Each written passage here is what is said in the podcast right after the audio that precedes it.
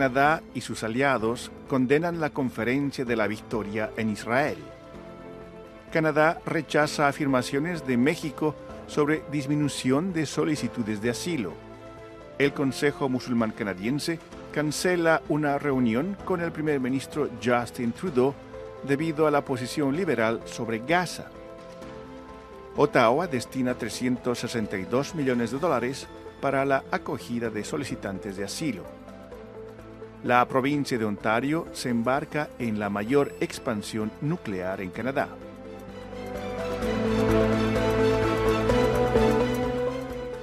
Bienvenidos a la actualidad canadiense en 10 minutos al empezar esta primera semana de febrero de 2024. En nombre de Radio Canadá Internacional va un cordial saludo. Desde Montreal, Rufo Valencia les da la bienvenida.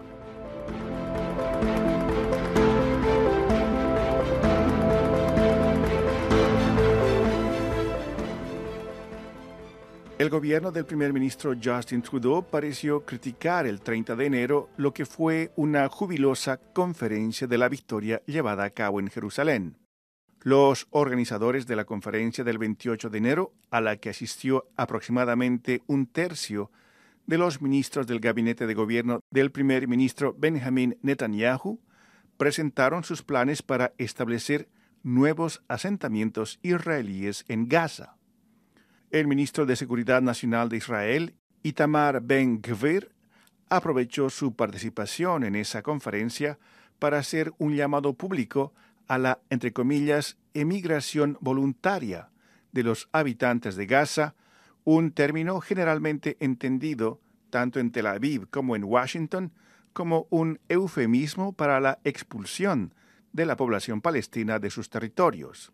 En Ottawa, el Ministerio de Relaciones Exteriores dijo en un comunicado que Canadá rechaza cualquier propuesta que exija el desplazamiento forzado de los palestinos de Gaza y el establecimiento de asentamientos adicionales.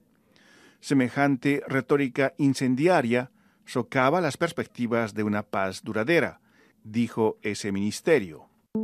Están escuchando La actualidad canadiense en 10 minutos, un podcast de Radio Canadá Internacional. El Ministerio de Inmigración de Canadá rechazó las afirmaciones del gobierno de México que afirmó que un acuerdo entre ambos países había permitido una reducción en el número de solicitudes de asilo de ciudadanos mexicanos en Canadá. La Secretaría de Relaciones Exteriores de México dijo la semana pasada la caída en el número de solicitudes en diciembre se debió a medidas conjuntas no definidas tomadas por los dos países. Los datos del Ministerio de Inmigración de Canadá muestran que el número de solicitudes de asilo procedentes de México ha aumentado un 2.000% desde las elecciones federales en las que los liberales de Trudeau obtuvieron un gobierno minoritario pasando de 110 solicitudes en 2015 a 23.995 en 2023.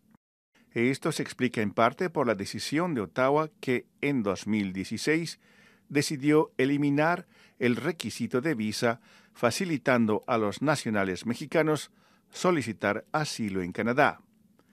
En Ottawa, los conservadores han instado a los liberales a restablecer el requisito de visas para los mexicanos, argumentando que el haber retirado esa exigencia para viajar a Canadá había llevado al fraude, el abuso y la tensión en el sistema de asilo.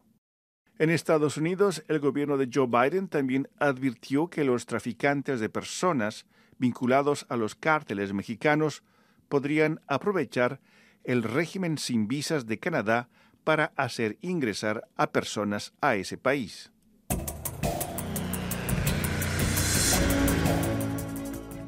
El Consejo Nacional de Musulmanes Canadienses canceló abruptamente una reunión que debía llevarse a cabo este 29 de enero con el primer ministro Justin Trudeau y acusó a su gobierno de no proteger a los palestinos ni tomar medidas tangibles contra los crímenes de odio en el país. Ya no creemos que sea productivo hablar con este primer ministro. No hay nada que podamos decir. Lo hemos dicho todo antes, dijo Stephen Brown, director ejecutivo del Consejo Nacional de Musulmanes Canadienses, añadiendo que no ve ninguna evidencia de que Ottawa esté dispuesta a presionar a Israel para que reduzca sus ataques en la franja de Gaza. Brown tenía previsto reunirse con Trudeau para abordar la lucha contra el odio antimusulmán, pero dijo que se retiró porque hasta ahora el primer ministro no ha cumplido las promesas que hizo a la comunidad musulmana durante la campaña electoral de 2015 que lo llevó al poder. El primer ministro Trudeau no se refirió directamente a la cancelación el lunes, antes del periodo de preguntas en la Cámara de los Comunes, limitando sus comentarios al Día Nacional de Acción contra la Islamofobia. Su oficina dijo más tarde que no tenía nada que añadir.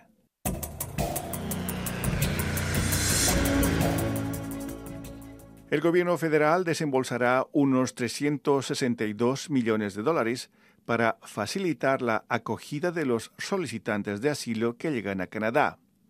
De estos fondos, unos 100 millones irán a la provincia de Quebec, que había reclamado 470 millones de dólares, monto que dice haber gastado atendiendo a los recién llegados. Esta medida es una mejora del programa de ayuda a la vivienda temporal, precisó el ministro federal de Inmigración, Mark Miller.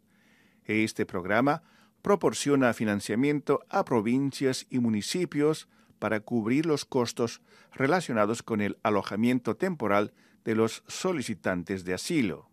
El ministro también sugirió que Ottawa podría revisar su decisión de eximir a los mexicanos del requisito de solicitar una visa para ingresar a territorio canadiense.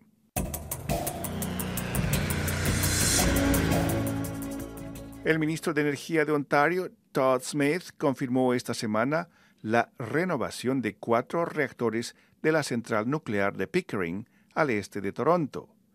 El proyecto está valorado en miles de millones de dólares. El ministro Smith sostiene que la renovación producirá unos 2.000 megavatios de electricidad de forma segura, fiable y limpia durante 30 años más. El primer ministro Smith dice que la provincia necesita renovar la central nuclear de Pickering para responder a la creciente demanda de electricidad, ya sea para las nuevas plantas de baterías de vehículos eléctricos o la electrificación del transporte.